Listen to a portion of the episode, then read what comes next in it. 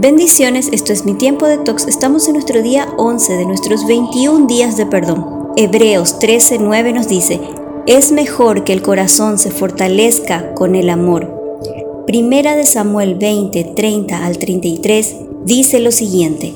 Entonces se encendió la ira de Saúl contra Jonatán y le gritó, Hijo de la perdida, ¿piensas que no sé que tú quieres que ese hijo de nadie sea rey en tu lugar, para vergüenza tuya y de tu madre? Mientras ese hombre viva jamás llegarás a ser rey. Ahora ve, encuéntralo y tráemelo porque merece la muerte.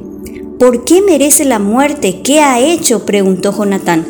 Entonces Saúl arrojó la lanza contra Jonatán con intención de matarlo. Por fin Jonatán comprendió que su padre realmente quería matar a David. La amargura puede justificarse bajo fundamentos aparentemente buenos. ¿Cómo no sentirme así después de todo lo que me hicieron? La rabia y el rencor son emociones muy fuertes que desgastan nuestra energía. Cuando nos perdemos en la rabia, nos volvemos sordos a nuestros sentimientos más profundos. Aprendemos a escuchar solo aquellas emociones que gritan más fuerte. Muchas personas se aferran a la rabia y el rencor para encubrir sus impotencias, su desilusión, inseguridad, aflicción o miedo. Necesitan enojarse para establecer límites.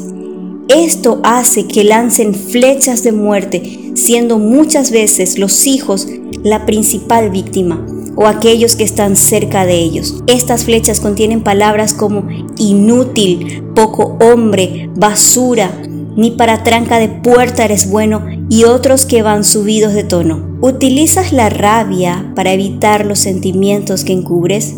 A veces es más cómodo sentir rabia que sentir miedo y la tristeza que se ocultan debajo. Haz una pausa. Respira. Escribe en tu cuaderno de tox las siguientes preguntas. ¿Utilizas la rabia para sentirte a salvo o para afirmar que tienes razón, examina. ¿Usas la rabia para evitar comunicarte? ¿Te parece que te sirve de protección? Reflexiona. ¿Crees que a través de la rabia puedes controlar a los demás? Reemplaza. Es posible que te parezca justo aferrarte a la rabia y hablar a través de ella, porque para ti perdonar es reconocer que la otra persona tiene razón. Pero esto no es así. Más bien es aprender que hay otras maneras de mirar las cosas. Y recuerda Santiago 1.20, el enojo no deja a la gente vivir con justicia.